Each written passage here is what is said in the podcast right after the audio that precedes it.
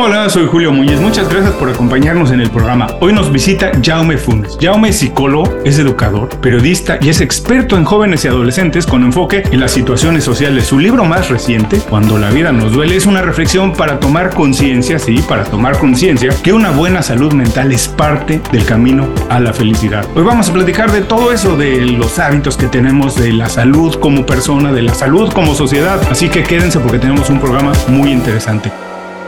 Esto es Inconfundiblemente.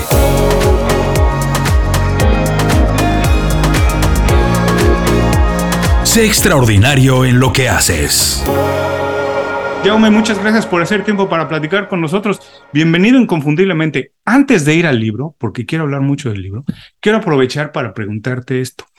¿Cómo se lleva esto de presentarse como psicólogo, educador, periodista y autor? Antes las personas eran una sola cosa era periodista o era médico. Hoy, y a mí me encanta, porque me hace recordar un poco el renacimiento, las personas podemos ser muchas cosas. Incluso a mí me gusta agregar cosas a mi currículum. Soy podcaster, soy entrevistador, soy sociólogo, soy todo. ¿Cómo se lleva esto, Jaume? Bueno, encantado de compartir este rato con vosotros y con los que nos vean. Eh, ¿Cómo se lleva? A ver, eh, probablemente hay una razón histórica, es decir, como sabes muy bien, cualquier persona que hoy empieza a trabajar tendrá 50.000 oficios en su vida antes de llegar a, a la mi edad. Pero además, hay una característica personal, que es la que supongo eh, que a los que nos ven y nos oyen les puede interesar más. Yo soy un hombre ecléctico, es decir, no me echaron del colegio de psicólogos, pero podrían haberlo hecho porque soy lo más heterodoxo. Eh, hice periodismo y, he sido corresponsal, pero en realidad eh, describo realidades, vidas. Mm, soy educador, entre otras cosas, porque creo que lo que hacemos las personas que nos dedicamos a estar con las personas es acompañar vidas es acompañar vidas. Eh, a veces ayudamos a construir la propia vida y a veces ayudamos a que se sienten mejor. Pero podría añadir etiquetas, es decir, detrás mío puedes ver algunos cuadros, también pinto cuando me dejan, ah. eh, me dejan en paz y puedo, en lugar de pensar eh, con las palabras, pensar con los colores. me gusta, acepto, que, es decir, no, no, me no me definiría nunca por una única etiqueta y por un único oficio. Ahora dime una cosa, esto de, dices que es una característica personal, ¿esto es algo aprendido o es algo que tenemos innato, natural? ¿Por qué a algunas personas les cuesta trabajo saltar de una profesión o de un oficio o de un negocio a otro y a otras lo hacen muy natural? Es natural, es innato, es aprendido, es visto en la casa desde muy pequeño. ¿Por qué algunas personas lo tienen más fácil que otras? quizás puede haber mucho visto en casa. Mi padre pues, eh, tenía muchos oficios, pero oficios para sobrevivir. Era la época en la que había de hacer aquello que podía. Hay una parte innata, inevitable, pero no hay nada innato en nuestras vidas que no se desarrolle en un contexto. O sea, yo puedo llegar a ser, eh, podría llegar a ser eh, premio Nobel hipotéticamente si tuviera posibilidades, pero, pero si no se desarrolla en mi entorno esto no sería así. Yo creo que son eh, características personales, pero con entornos suficientemente creativos, abiertos, eh, con seguridades, eh, sentirse querido, sentirse seguro, te permite aventuras inseguras, eh, te permite cambiar de trabajo, te permite descubrir.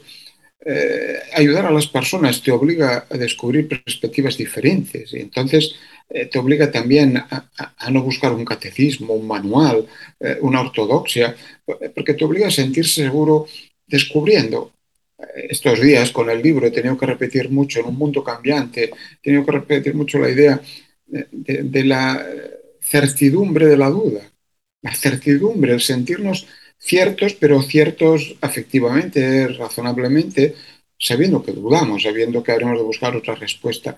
Eso a mí va ya con mi personalidad, supongo que lo he aprendido, pero también con el entorno en el que me he movido, en el que yo no podía aplicar una teoría a la realidad, sino que había de descubrir cómo era la realidad y ver cómo la explicaba. Me gustó mucho esto que dices que, y yo lo comparto, que dices que todo tiene que ver con un contexto, porque efectivamente, incluso, por ejemplo, cosas tan em, exactas como las matemáticas, los números, pues tienen que ver con el contexto. Cuánto, a lo mejor mil dólares es mucho en una parte, pero muy poco en otra parte, tiene que ver precisamente con el contexto donde lo estemos diciendo pero incluso aprender a gestionar esos mil dólares tiene que ver con si, cuando te enseñaron el cálculo de las proporciones, ese día estabas enamorado o estabas agobiado. Es posible que odies ese cálculo o, creas que es la solución de tu vida, depende del entorno afectivo en el que se desarrolló. Claro, totalmente cierto esto que dices de que el día que tú lo aprendiste tiene que ver con el estado de ánimo tal vez que estabas. Yo siempre digo que, por ejemplo, cuando escucho música que a mí me encanta, he trabajado muchos años en la industria de la música y digo a los discos, siempre hay que darles una segunda oportunidad, porque a lo mejor el día que lo escuches dices, mira, hoy no, no entró, no me gustó, y a lo mejor le das una segunda oportunidad por X, Y o Z razón, por cualquier cosa que pudo haber pasado, a lo mejor ese disco te, ese día te atrapa y te roba la mente, y en fin. Otra cosa que dijiste y que quiero regresar a ello es que esta sentirse que vivir en un entorno eh, que a lo mejor tenía que ver con lo que hacían tus padres y la gente que te rodeaba y en fin, a lo mejor los libros que había en casa, en fin, te podía hacer sentir seguro para tomar aventuras que fueran un poco inseguras. Ahora, ¿cómo podemos hacer, no solo para los hijos, para compañeros de trabajo, eh, gente de un equipo, cómo podemos ayudarlos a sentirse seguros para atreverse a eso, a tomar aventuras que son inseguras? Ese sentirse seguro, que puede tener eh, sentidos diversos, eh, en el caso de un niño pequeño, en el libro insisto mucho en la etapa de los primeros años de la vida como una etapa en la que se construye la vinculación, en la que se construye esa vivencia de importar a alguien, y que eso no se construye entonces, después eh, intentamos arreglarlo, pero es muy complicado. Pero si salimos de esa etapa de infancia en cualquier momento de nuestra vida, en los momentos en los que ahora vivimos, a nuestras edades muy diversas, sentirse seguro eh, a veces tiene que ver, por un lado, importo a alguien. Eh, yo que he trabajado, por ejemplo, todo el tema eh, del suicidio adolescente y joven, que es la causa principal de muerte por accidente, al menos en España y en, Europa. a veces cuando diríamos, ¿qué nos diría este chico si volviera? ¿no? Y nos diría, mi muerte no importó a nadie. En realidad no importaba a nadie. Entonces, uno se puede sentir seguro sabiendo que importa a alguien. Fíjate que en el mundo adolescente, todo el mundo, los selfies o las imágenes o las redes, es existo para alguien. Existo para alguien. Luego, hay otra parte que tiene que ver con, en realidad, la vida del otro me importa y yo importa a otro. Es decir, soy en la medida que soy querido o en la medida que soy feliz, pero también en la medida que el otro es feliz. En la medida que que la infelicidad del otro no me es neutra, no, no me da igual, no, no acepto el padecimiento de otro. Nos podemos también sentir seguros en la medida en que saber que cuando no tienes respuestas a una determinada pregunta y nuestro mundo cada día tiene más preguntas y menos respuestas, eh, saber que la puedes buscar junto con otros, con otras personas, saber que tu inseguridad probablemente se calma con, el descubrimiento de otro y que, que, luego juntos probablemente encontraremos otra historia. Es decir, esa especie de durar, dudar conjuntamente no es lo mismo que durar en la total soledad.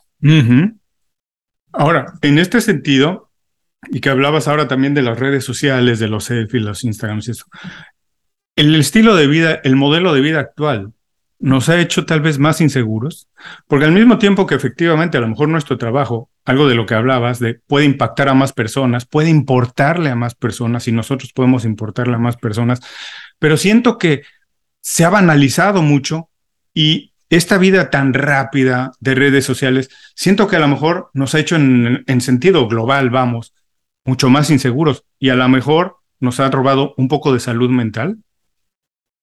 Eh, bueno, eh, todos los cambios en la vida, nuestro mundo cambia tan aceleradamente. Tú piensas que yo empezaba a trabajar eh, la calle hace cuarenta y tantos años con los chicos de la calle, donde la discusión podía ser la marca del coche que robaban, pero no, no, no, estábamos en ninguna de las discusiones actuales. ¿no? En este mundo en el que estamos, probablemente, probablemente en esos cambios han aparecido, por ejemplo, depender demasiado de lo que dicen los otros.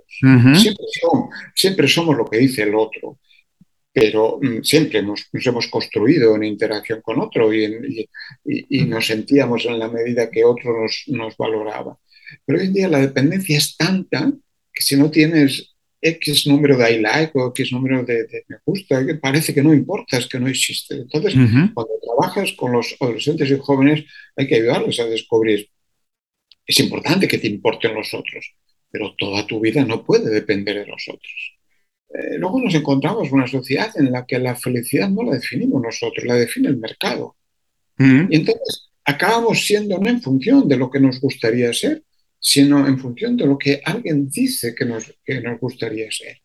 Fíjate, cuando hacemos búsquedas, a, menudo no, es que nos ofrezcan ya la música, nuestras listas de música en el buscador correspondiente. Y a mí ya me va bien que me digan cada lunes, eh, esta es tu lista de música, si no la tengo que buscar, está bien. Pero es que hay un, paso, hay un paso más allá que es decir, además, tú solo puedes feliz si ser feliz si escuchas este tipo de música.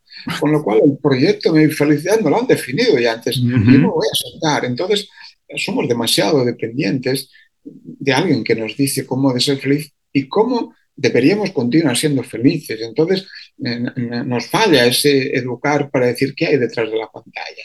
¿Qué te están vendiendo? Porque entonces, claro, eh, yo a los adolescentes siempre les digo como máxima, eh, no te fíes nunca de nada que te diga nadie. Y dices, ¿eso es relativismo puro? No, es, ojo, piensa tú, ¿te fías de quien te lo dice o no te fías? ¿Qué te están vendiendo o qué no? ¿En qué te dejan ser tú o no? Pero que no te limiten tu capacidad.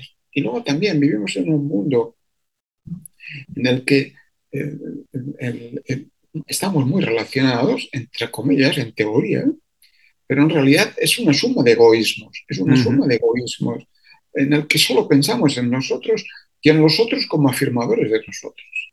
Y no nos paramos nunca a pensar cómo somos por dentro, qué sentimos, qué vivimos, y no nos paramos a pensar cómo se siente el otro. Todo esto eso nos hace más vulnerables a ser un poco marionetas de, de fuerzas que no controlamos, que tienen que ver con el mercado, con los otros, con los intereses, con el individualismo. Ahí es donde estamos, lo cual no quiere decir que sea ni peor ni mejor, sino simplemente que hemos de pensar cómo ser persona. En alguno de los libros yo decía, cómo se educa para ser personas en un mundo de pantallas, o no un mundo digital o un mundo en red, pero seguimos preguntándonos cómo se educa para ser personas, no para otra cosa. Oh, me encantó este concepto. Regresemos un poco más tarde a esto de cómo ser personas en un mundo de pantallas digital, pero no quiero dejar pasar otra cosa que dijiste, que vivimos ahora muchas veces en un mundo donde la felicidad ni siquiera la definimos nosotros, está definida por alguien más y solo nos podemos sentir felices si hacemos lo que alguien más decidió. Por favor, para las personas que nos están escuchando, Jaume, danos dos o tres tips de cómo escapar a eso, de cómo decir, ok, puedo convivir un poco con esto, pero, ¿qué tengo que hacer para definir mi modelo de felicidad, de sentirme yo por lo menos a gusto y no estar dependiendo de lo que alguien más aprueba o desaprueba de mí, de mis logros, de mis intereses, de, mis, de las cosas de, de mi bienestar. ¿Cómo podemos defendernos de eso, de ser víctimas, en algún sentido, del mercado? A ver, eh, empecemos, eh, empecemos eh, por la parte final, digamos. Muchas veces en el libro insisto cuando hablamos de los dolores de la vida, estamos hablando de dolores que nos provoca no llegar a ser aquello que otro definió que teníamos que llegar a ser. Es algo, a veces es algo tan elemental, la chica estudiosa que tiene que tener eh, notas muy altas para poder acceder a la nota de corte de la, de la universidad, que se pasa el día eh, empollando, que decimos nosotros, allí delante de esto, que acaba tomando benzodiazepinas porque no soporta la angustia de no llegar a ser aquello que otro definió. Entonces, cuando nos aparece esa contradicción de decir, pero realmente yo quiero ser esto que parece que quiero ser, o, lo definió alguien por mí. Porque si me siento mal, es imposible que eso sea mi meta feliz. Claro. Entonces, ese punto mínimo de pensar, pero realmente vale la pena tener ese tipo de vida, realmente eso que me están proponiendo es una propuesta de vida. Luego hay otras cosas que tienen que ver con pararse a eh, analizar el contenido de la felicidad.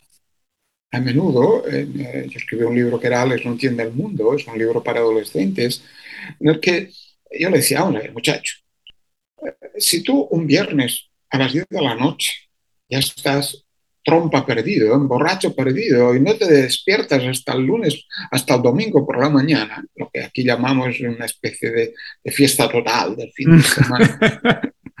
si no te enteras de la felicidad, es difícil que eso sea la felicidad, porque si no te enteras, eso no puede ser feliz. o, cuál es el componente, qué diferencia hay en, entre estar bien contigo mismo, con nosotros, estar bien, o ponerse bien. Las drogas ayudan a estar feliz, pero la felicidad no puede depender solo de las drogas. Claro. Y en España, después de las pandemias, especialmente con algunos pensamientos conservadores, en el libro vuelvo a insistir en esa idea, hombre, si la felicidad o la libertad, la felicidad tiene nombre de cerveza, lo tenemos mal. Porque el gran anuncio, el gran anuncio del verano es eh, una marca de cerveza en una playa con una puesta de sol, unos chicos y unas chicas estupendos, una música maravillosa. Claro. Eh, y si yo tengo un trabajo de 9 a 5 que no lo estoy pasando muy bien, en cuanto me enfrento a esa imagen, pues inmediatamente me reviera, lo deseo, lo quiero, y esa es la felicidad. Y, como no voy a tener ni el chico ni la chica tan estupendo como aquellos, y lo que puedo ver desde, ver desde casa es el desastre, Claro. Lo que voy a hacer es emborracharme con cerveza, pero dudo mucho que la, que la felicidad lo tengo. a veces hay que decir, ¿qué es lo que me hace sentirme feliz? Porque a veces se nos escapan felicidades pequeñas, felicidades cotidianas, normales. Que, que, no es que diga, no, no, ya está bien, un, subidón total de un día de felicidad total, pero eso no es lo habitual. Entonces, párate a pensar cuál es el contenido de, la, de, de lo que tú crees que puede ser la felicidad. Párate a pensar lo que en realidad te disgusta, pero, pero haces porque hacen otros. Párate a ver cuál es la felicidad de los otros. Pensemos de vez en cuando en el contenido de nuestras felicidades, porque descubriremos, también descubriremos que somos felices no haciendo nada. que, aburrirse, también es feliz, que no hay por qué estar hiperactivo. Y también descubriremos que mm, yo brindo con agua, pero si el otro brinda con, con champán y es feliz, los dos somos felices descubriremos todo ese tipo de cosas.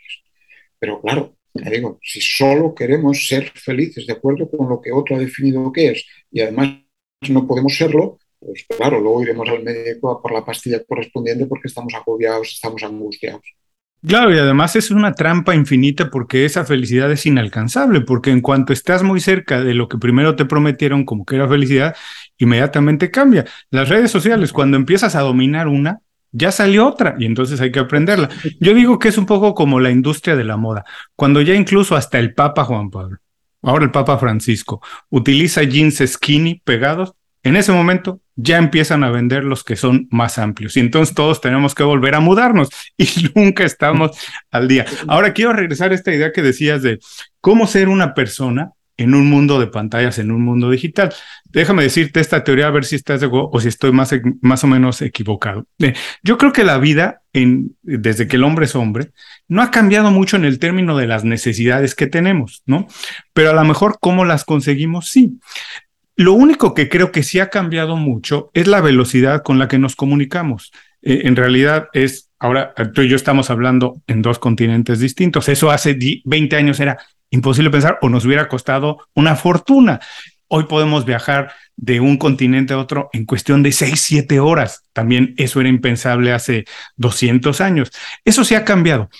Las redes sociales que nos hacen comunicar de manera muy rápida, de tener un grupo de estar en contacto con personas tal vez muy lejos, pero eso ha cambiado muy rápido. Mi pregunta es, sí, nuestra mentalidad, si nuestra mente ha cambiado esa velocidad, si estamos listos para procesar eso y en ese sentido definirnos como una persona moderna.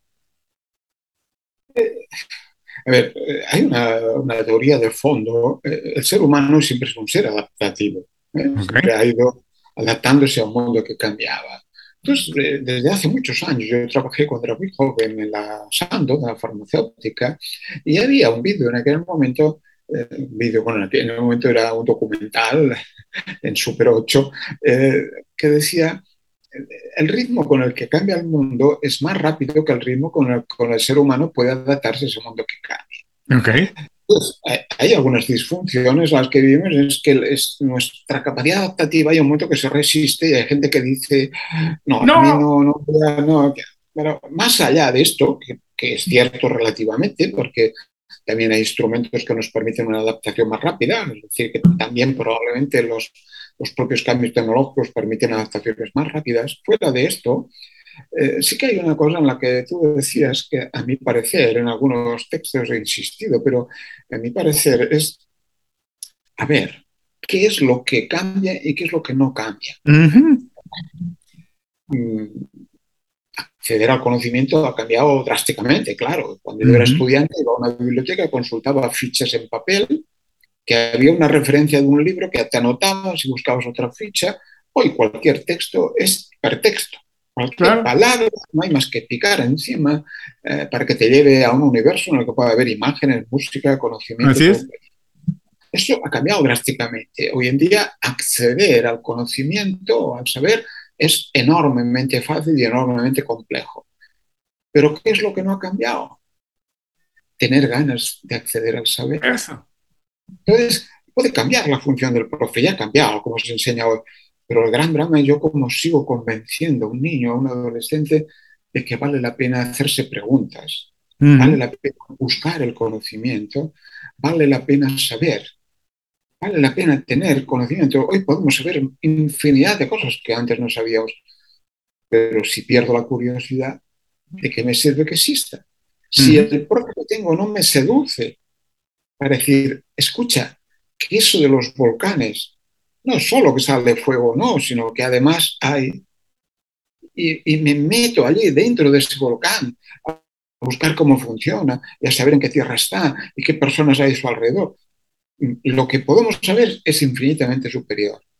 Ahora, las ganas de saberlo pueden ser infinitamente inferiores, porque podemos acabar saturados de la información sin tener ninguna curiosidad por continuar sabiendo.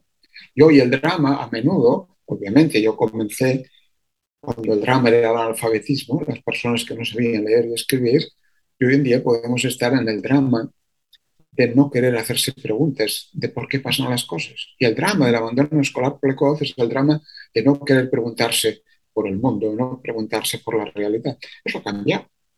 Y cambia, como tú decías, las relaciones. Claro, yo soy de una época en que cuando venía una francesa a Barcelona intentabas conseguir su dirección y le escribías una carta, que ni saben lo que es ahora eh, ninguna, pero podías conseguir una relación por carta hoy en día, hoy en día hasta, hasta ligar es, es de, lo más fácil porque puedes enviar a cinco personas y alguna picará, ¿no? Que alguna, Hay aplicaciones para hacerlo ahora. ahora, ¿qué es lo que no ha cambiado? ¿Qué es con quién quiero tener relación? Claro.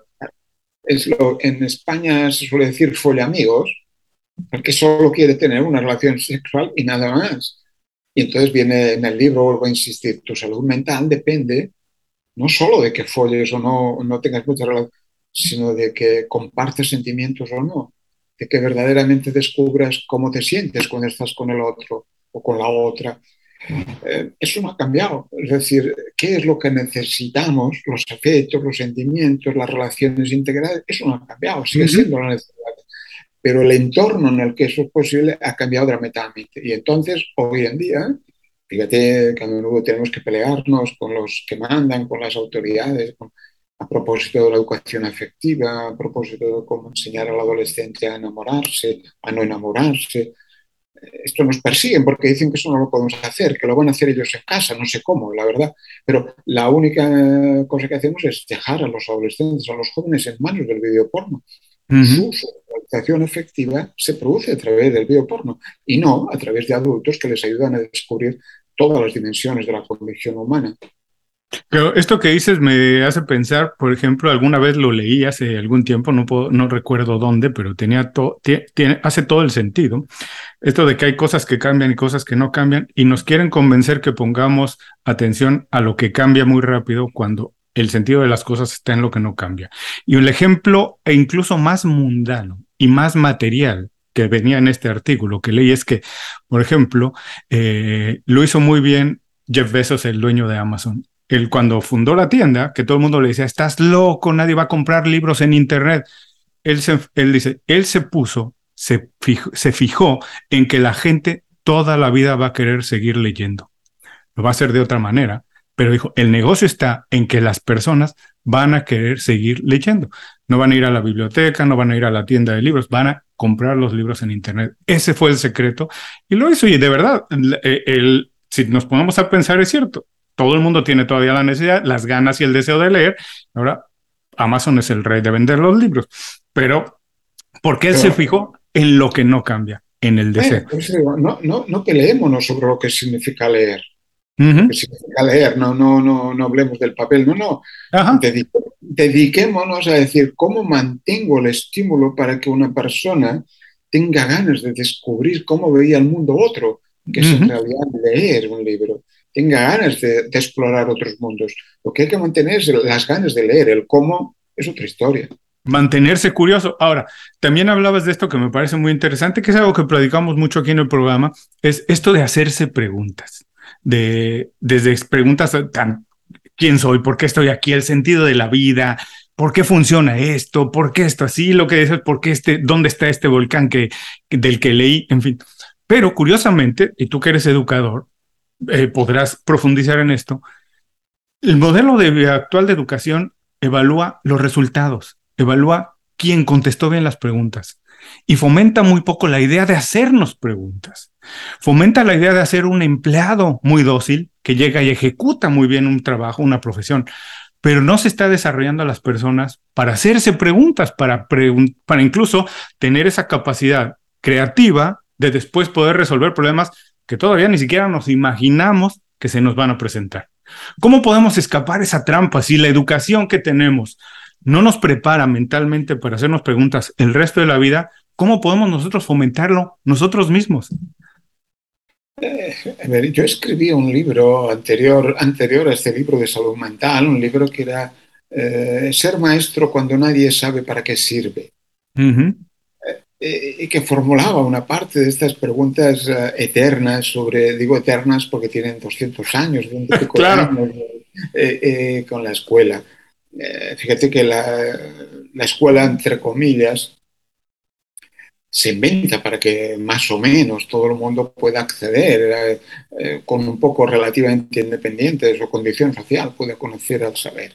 En realidad yo insisto que la escuela se inventa eh, para que los eh, hijos puedan escaparse de las familias, para, que puedan ver, para que puedan ver el mundo por la ventana, Para, para, no tener la única Entonces, la, escuela, mm, a poco que se repasen los, todos los movimientos de renovación e innovación pedagógica, especialmente europeos, pero también americanos, eh, de los últimos 100 años, es todos los movimientos que tienen que ver con la nueva escuela y compañía, aparecen tres o cuatro crisis en los que la escuela es continuamente resistente. Una es la crisis de la disfunción entre este mundo que evoluciona rápidamente, el que hablábamos, y una institución no dispuesta a moverse. Yo vengo, cuando yo era niño, eh, se inventó el bolígrafo Bic, pero yo hacía caligrafía con, con tinta china. Tinta, tinta china. Muchos años estuvo prohibido el bolígrafo porque deformaba la letra. O sea, siempre había. Esta lógica se mantiene, pero claro, si la sociedad evoluciona rapidísimamente y la escuela le cuesta, hay un momento que esa distancia es profunda. Y en estos momentos es muy profunda esa distancia entre lo que propone la escuela y lo que la sociedad no ya necesita el mercado, que es otra historia, sino las personas que viven en esta sociedad necesitan. Y esa distancia es muy fuerte. Cuando se llega a la adolescencia y a la juventud, ya es inmensa en la infancia todavía se mantiene una cierta proximidad. Entonces, e, ese debate luego está eh, asociado a otras dos cosas, otros aspectos. Uno, ¿para qué queremos la escuela? Para hacer personas y ciudadanos, para facilitar que sean personas mínimamente coherentes con ciertos criterios para entender el mundo, que sepan convivir y que sepan vivir en sociedad, o para reproducir la sociedad la sociedad, la escuela se pone al servicio y decir, no, hombre, los pobres cómo han de ser como, como yo que soy rico. Si ellos no se lo merecen, además son inferiores, además no, no, esto no, ¿de qué, de qué vas, no? Entonces, nuestro gran debate en, la, en estos momentos, las grandes, grandes cuestiones de la escuela eh, están asociadas, por un lado, a la diversidad, la enorme diversidad de vidas en movimiento. Vivimos en un mundo de migraciones constantes, de cambios constantes, por tanto, la enorme diversidad de personas que están en el aula y la enorme desigualdad de las personas que están en el aula. De manera que la gran batalla es que las escuelas segreguen o no segreguen, las escuelas sean eh, interdiversidades o no lo sean. Y en esa situación aparece, para ahí venía lo del libro, el profe que se, se pregunta, ¿y yo qué pinto aquí cuando entro en el aula? ¿Para qué sirvo? claro, una, una, una pregunta muy válida que pocos profesores deben hacerse. Claro, porque eh, tú le dices, no, es que yo estudié en la universidad, que todo esto era muy importante, yo lo aprendí, ahora lo traspaso, mis alumnos lo aprenden, se examinan, aprueban y lo olvidan. Vaya, vaya, historia, yo les digo a los padres, pero a ver, eh, ¿queréis que os pregunte cómo se hace una raíz cuadrada? Pues lo aprendisteis y no tenéis ni idea. Así ¿Para es. ¿Para qué lo aprendisteis? Para probar, ¿no? Pero, Así es. Eh, ¿Entendisteis, ¿Entendisteis la razón de por qué, qué diferencia hay entre la exponencia, la potencia? Eh, no. No, vengas con historias, no, no. Entonces, como hemos dicho antes, yo no necesito un profe para que me transmita saberes, porque están infinitamente mejores en cualquier eh, YouTube o cualquier historia, están, pero sí necesito un profe que me seduzca para, para aprender. Claro tener ganas de aprender. En la pandemia, ¿no? en España tuvimos un primer impacto, se cerró la escuela eh, con discusiones importantes, luego se reabrió con condiciones, pero los meses que se cerró en, el, primer, final del primero de los cursos, los profes descubrieron que había chavales que estudiaban cualquier cosa menos lo que les proponían ellos. Y que chavales que no hacían nada estudiaban física cuántica. Y decían, ¿por qué estudias física cuántica? Porque me interesa. Descubrieron que los chicos y las chicas tenían otros intereses, otras ganas, otras historias. Entonces, o aceptamos que la escuela es un lugar para ayudar a ser personas que aprenden a convivir y a estar en la sociedad. Y que ser persona significa aplicar el pensamiento científico, aplicar los procedimientos de búsqueda y explicación, o aceptamos que lo que hay que educar es para que aprendan a pensar, no para que les demos las respuestas, o aceptamos eso, o siempre la escuela genera sujetos inadaptados que no tienen nada que ver con un mundo que va cambiando, que al final caen en manos de otras fuerzas que no son obviamente las de la educación para todo el mundo. Claro, por supuesto. Eh, eh, yo soy un poco, voy a ser realista, porque podría ser pesimista y pensar que, aunque hay diferentes modelos educativos, incluso nada más para hacer muy fácil el privado y el público, eh, pero hay muchos más que podemos, pero soy un poco, voy a ser realista, siendo pesimista pensaría que el modelo educativo no tiene la intención de prepararnos así como para, para pensar, para cuestionar, porque realmente más bien prefiere perpetuar el modelo que existe ya. Pero existe la otra opción, la parte buena, que hoy en día el conocimiento está casi al alcance de prácticamente todo el mundo, o por lo menos todos en el mundo moderno es muy fácil hoy acceder al conocimiento y eso es una ventaja. Ahora, todo esto que hemos hablado, Jaume, me hace pensar que, digo, obviamente no generalizar es complicado porque debe haber sus particularidades, pero todos estos cambios que se han vivido, la velocidad de los cambios, eh, aunque como decías, el hombre siempre se adapta, eh, intenta adaptarse, es, nos ha hecho como sociedad un poco menos sana de lo que éramos algunos años antes, sana mentalmente. Nos ha, nos ha hecho que los retos nos hagan presentar un poco más de malestares en el sentido mental. Eh, como bien decías, el libro este de, Cuando nos duele la vida, cuando la vida nos duele, nace eh, de una primera afirmación que tiene que ver con qué pasa con la salud mental cuando nos encierran, cuando aparece la pandemia, cuando aparecen todas las crisis relacionadas. Y acaba con otra crisis, que es la guerra de Ucrania, en la que hay otra locura, la locura de la destrucción, la locura. Entre medio hay, un relato en el, libro que intenta contestar esa pregunta. Eh, la salud mental tiene que ver con las sociedades en las que vivimos.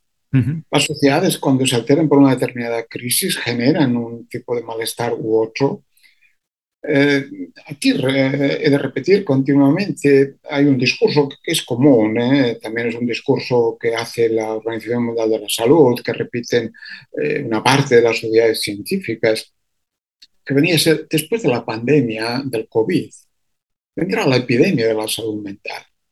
Yo creo que es una mala definición de describir lo que había. Ya vivíamos en unas sociedades de malestar, ya vivíamos Y cada vez que había una crisis económica profunda, llevamos unas cuantas, claro. unas cuantas, la COVID es diferente, pero es otra, otra crisis, un, un, eh, una, una, sacudida.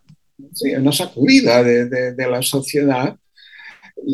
Lo que hace es recordarnos algunas condiciones de la condición humana, algunas características de la condición humana, y hace que algunas vidas sean menos vivibles. Todas las crisis lo que hacen es explotar más a algunas personas, hacer que algunas personas tengan que sobrevivir en lugar de vivir, hace que algunas personas realmente es imposible que tengan una vida medianamente sana si no tienen vida, pero también hace que determinadas personas, la mayoría de nosotros tengamos que decir, ah, pues la vida no era tan estable como era, no uh -huh. era, no era tan, eh, probablemente somos más frágiles de lo que queríamos, probablemente por más que nos vendieran soluciones, bueno, soluciones provisionales, pero no, no vamos a tener que no vamos a superar esa fragilidad humana y decir, ¿y mañana qué? Pues no lo sé. Como uh -huh. dicen los adolescentes, depende. ¿Y de qué depende? Pues ya veremos, ¿no?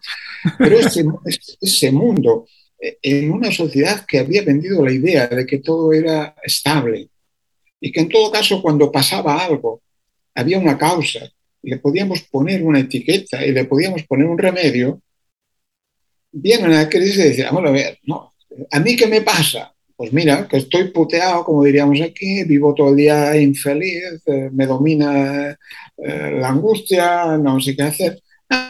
Ah, pues tú tienes una depresión. Hombre, vivo en un estado depresivo de la vida, ¿no? Y, y, y, y, probablemente si me dieran alguna dosis de felicidad más cada semana, a lo mejor recompensaría mi claro. situación. Pero eh, vale, entonces vivimos en ese malestar. Entonces, ¿Y cómo lo arreglamos? Entonces, eh, el libro intento, por un lado, definir un cierto pacto sobre cómo entendemos la salud mental, pero también un pacto sobre las respuestas. Y, y para gestionar ese malestar, que es de una sociedad, a veces lo de repetir a los padres, mira, tú te quejas de tu hijo, pero tú eres de una generación que cuando tenías un año, ya, cuando tenías un año, veías a tus padres que cada vez que les dolía algo se tomaban alguna aspirina, alguna fármaco. Vienes de una educación en la que todo dolor, con comillas, todo dolor vital, debía tener una pastilla. Entonces tú, tú has vivido ahí, tú has educado, estás educando a tus hijos ahí. Entonces, eh, la discusión es en esa situación de mayor o menor malestar, de agravamiento de los malestares, ¿Cuáles son las respuestas? Y el libro intento pactar, seamos sensatos, pactemos. Y pactemos, pues, pues pactemos que obviamente hay drogas. Drogas legales, claro. legales y de farmacia, pero todas son drogas, son sustancias uh -huh. que modifican nuestro, sistema, nuestro sistema nervioso. Pactemos cuál es el nivel de padecimiento que no hay por qué tener y cómo funciona esto, pero pactemos el derecho a la escucha actemos el que las personas eh, puedan ser escuchadas en algún lugar, que alguien les ponga cara de decir, tu vida me importa. Actemos que las personas puedan hacer su relato, no diagnostiquemos antes de tiempo. Uh -huh. No le pongamos una etiqueta. Las etiquetas en el mundo, la salud mental, más que digan nuestros colegas americanos de aquí, de los, DS, de los DSM 3, 4, 5, talas ediciones que vamos haciendo, no son etiquetas que describan como la apendicitis o la tuberculosis, son etiquetas que describen estados, etiquetas estadísticas. Por lo tanto, son descripciones que pactamos para entendernos entre nosotros. Aceptemos que las personas hagan su relato y aceptemos que mm, si yo le proporciono experiencias de felicidad, estoy haciendo vidas terapéuticas, estoy haciendo que ese sentirse bien le, le ayude a gestionar su cerebro mejor y pactemos, como decías antes, habilidades para vivir. Si el mundo es complicado y el manual de instrucciones cada vez tiene más páginas, habremos de aprender mayores habilidades para gestionar ese mundo. La adaptación es saber dominar las reglas de ese mundo complejo. Y si eso es así, también pactemos, como decías antes, algunos sentidos o algunos motivos del vivir. Algunos elementos que me permita, hoy me levanto porque voy a hacer feliz a mi nieto, hoy me levanto porque quiero seguir descubriendo, hoy me levanto porque quiero seguir eh, produciendo y hoy voy a trabajar a, a, pesar de que de que me, me, explotarán o no, porque quiero obtener unos recursos que necesito para luego pasármelo bien con mis amigos. Algunos sentidos, diversos motivos hay que tener para la vida, porque si no, como decía un chaval que explico en el principio del libro, preguntaba en un seminario sobre salud mental, decía, pero señor, ¿y para qué vivimos? ¿Qué, ¿Para qué, vivimos? ¿Qué pregunta? Jaume, has, mencionado algo que me parece fundamental porque además es muy de moda. Esto que hablabas de las habilidades para vivir. Tú sabes que hay un término que se utiliza mucho ahora, este de la inteligencia emocional, y hay dos teorías, quien dice que existe y hay quien la niega por completo. Yo me encuentro, la verdad es que muy en medio, en el sentido de que creo que sí hay emociones y que sí podemos aplicar la inteligencia para manejarla, pero tú puedes profundizar un poco en esto y también mucho en el sentido de existe la inteligencia emocional, cómo podemos manejar las emociones con este sentido de estar un poco más sanos mentalmente. Las personas que nos ven habrían de entender que este mundo de la psicología es un mundo de tribus, uh -huh. cada uno inventamos una teoría y nos peleamos con el de al lado. Aclarado eso, que en realidad, eh, ya digo, cuando decía que no me echaron del coloquio de psicólogos, pero eh, yo creo que la actitud a la vida es el eclecticismo, la, la capacidad de, de, de, aceptar que no hay ni una sola teoría, ni el yoga más maravilloso lo entiende todo y lo arregla todo, que quiero decir que hay que aceptar esa simbiosis entre explicaciones diversas. Eh, dos o tres cosas del hilo que tú me decías. Una, una vez escuché, no sabría decirte dónde, pero yo la asumo, que en realidad las personas decidimos con el corazón y justificamos con la cabeza. En realidad, nuestros procesos de decisión son procesos emocionales, vitales. -huh. Luego argumentamos, luego le, luego le ponemos argumentos. Eh, cuando nosotros eh, decidimos, tomamos una decisión, hacemos un argumento, en realidad hay de muchos tipos. Hay argumentos de secuencias lógicas y hay argumentos de secuencias emotivas. Eh, cuando ayudas a, a una chica que se enamoró de quien no le tocaba, que, que, está convencido de que es un desastre, que es el primer amor de su vida y no lo puede claro. dejar, ¿con qué está razonando? Así es. Claro, el, el, el, razonamiento de decir por fin me siento deseada, que es mm. un razonamiento emocional, pesa mucho más del razonamiento de decir este tío no este tío no me conviene. Claro. claro entonces, ¿por qué vamos a, a negar esto? Entonces, hay algo de inteligencias emocionales, no una o dos, múltiples. Eh, en el libro yo insisto, como algún amigo me parece que hacía una lista de 140 emociones. bueno, vale, eh, eh, y hay que distinguir emociones, sentimientos, es igual, no entraremos porque yo creo que es una discusión académica, ¿no? Pero lo que sí es cierto es que hay emociones e impulsos más naturales, y todas estas emociones son modificadas por las culturas y construyen sentimientos. Eh, mi emoción puede ser eh, romperte la cara a ti porque haces cara de, de, enemigo, ¿no? Esta puede ser una emoción agresiva. Claro. Pero la cultura, lo que he aprendido es decir, a pesar de todo, me parece simpático, habla bien, eh, me hace preguntas que puedo contestar y entonces eh, aparece un sentimiento de decir, podemos tener un buen rollo yo, nos podemos entender. Y, y, si estuvieras a mi lado y fueras una chica o un chico, en mi caso sería una chica, pues probablemente diría, ah, pues a lo mejor me gusta el rock y estoy... Claro todos esos procesos son la suma de componentes emocionales, afectivos, racionales. Entonces, eh, no obliguemos a las personas a solo hacer un, un, razonamiento aislado, porque en el caso de muchas personas van a decir, no me comas el tarro, no, no, no, me, no me rayes, no, ya, ya, fíjate de historias, ¿para qué voy a pensar? No, no, si lo que te estoy diciendo es que pienses en tus sentimientos, que pienses con tus sentimientos y después ya encontraremos argumentos. Entonces, yo creo que somos, por eso en el libro insisto mucho en la idea de, un cuadro impresionista, en la idea del, ser humano como sistema de sistemas, somos una mezcla, somos una mezcla. Y, hasta el medicamento más tecnocrático nos hace efecto en función de cómo es el envase y de cómo nos lo repartió el, farmacéutico y qué nos dijo el médico cuando dijo que teníamos que tomarlo. Si nos hubieran dicho, ah, toma esta pastilla, allí, ¿de qué va? ¿no? Y era lo mismo, pero es que somos seres humanos con tantas dimensiones que difícilmente podemos convertirnos en una sola.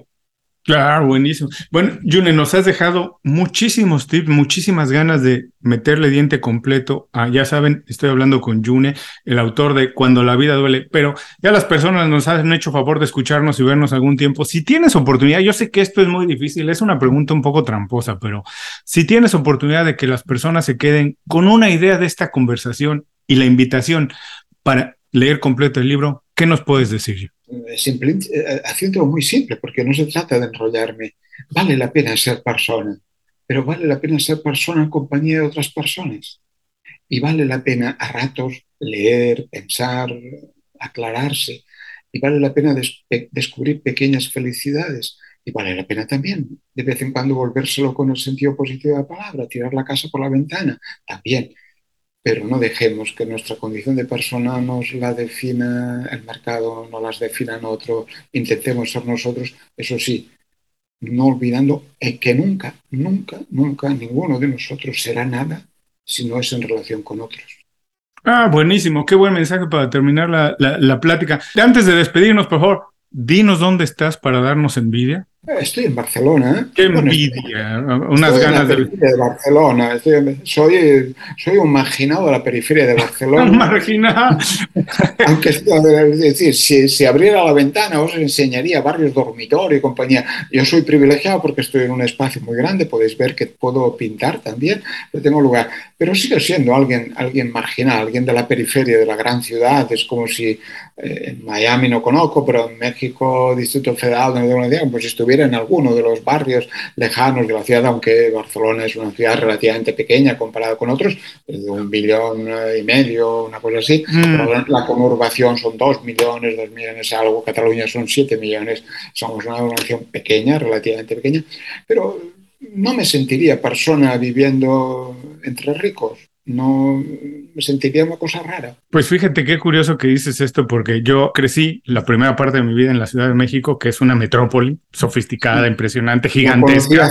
La conocí hace, tres años. Imagínate, gigantesca con sus cosas buenas y sus malas, como todas las metrópolis, pero te haces una como realmente, como se nos conoce a las personas que nacimos, que crecemos en esas ciudades, como rata de ciudad, y, vives esa vida y, y pienso, mira, cuando me mudé a Miami, para mí Miami era un pueblo pequeño, porque en realidad es una ciudad muy pequeña comparada con, claro, comparada con la Ciudad de México, pero he aprendido de lo que precisamente hablabas, he aprendido a disfrutar las dos cosas. Al principio me quedaba, Miami me parecía un poco chica y me quedaba un poco chica en ese sentido porque estaba acostumbrado a otra cosa, pero ahora he aprendido a disfrutar las dos cosas. Y cuando estoy en Ciudad de México me siento como pez en el agua y hoy disfruto muchísimo cada vez más vivir en ciudades pequeñas y estar en ciudades pequeñas. Creo que tienen otro encanto. Entonces yo creo que sí vale la pena darse la oportunidad de disfrutar lo que tiene uno al alcance de la mano. Seguro. Bueno, pues te mando un abrazo muy grande. Muchísimas gracias por esta conversación, Jaume. Espero que la próxima vez sea en persona, que nos podamos tomar unas cañas, dar un abrazo y podríamos pasar horas y horas hablando de esto. Muy bien. Y a todos los que nos escuchan y ven, les recuerdo, con esto terminamos la entrevista con Jaume Funes, pero sus ideas no se mueren aquí, regresen más tarde a las notas del programa, dejaremos ahí todos los enlaces para que conozcan más de él, ligas a sus redes sociales, la liga directa para quien quiere comprar su libro y puedan tomar nota de todo lo que nos comentó en esta conversación. Muchas gracias por escuchar el programa. Si algo te pareció interesante, visita inconfundiblemente.com. Tenemos un blog, un canal de YouTube y un boletín donde recomendamos libros, documentales y herramientas para ayudarte a destacar en lo que haces. Se llama Las 5 Razones y llega todos los viernes. Por último, si quieres mejorar tu marca personal de manera fácil e inmediata, recomiéndanos con tus amigos y comparte este programa, porque cuando compartes contenido con valor, dejas una buena impresión.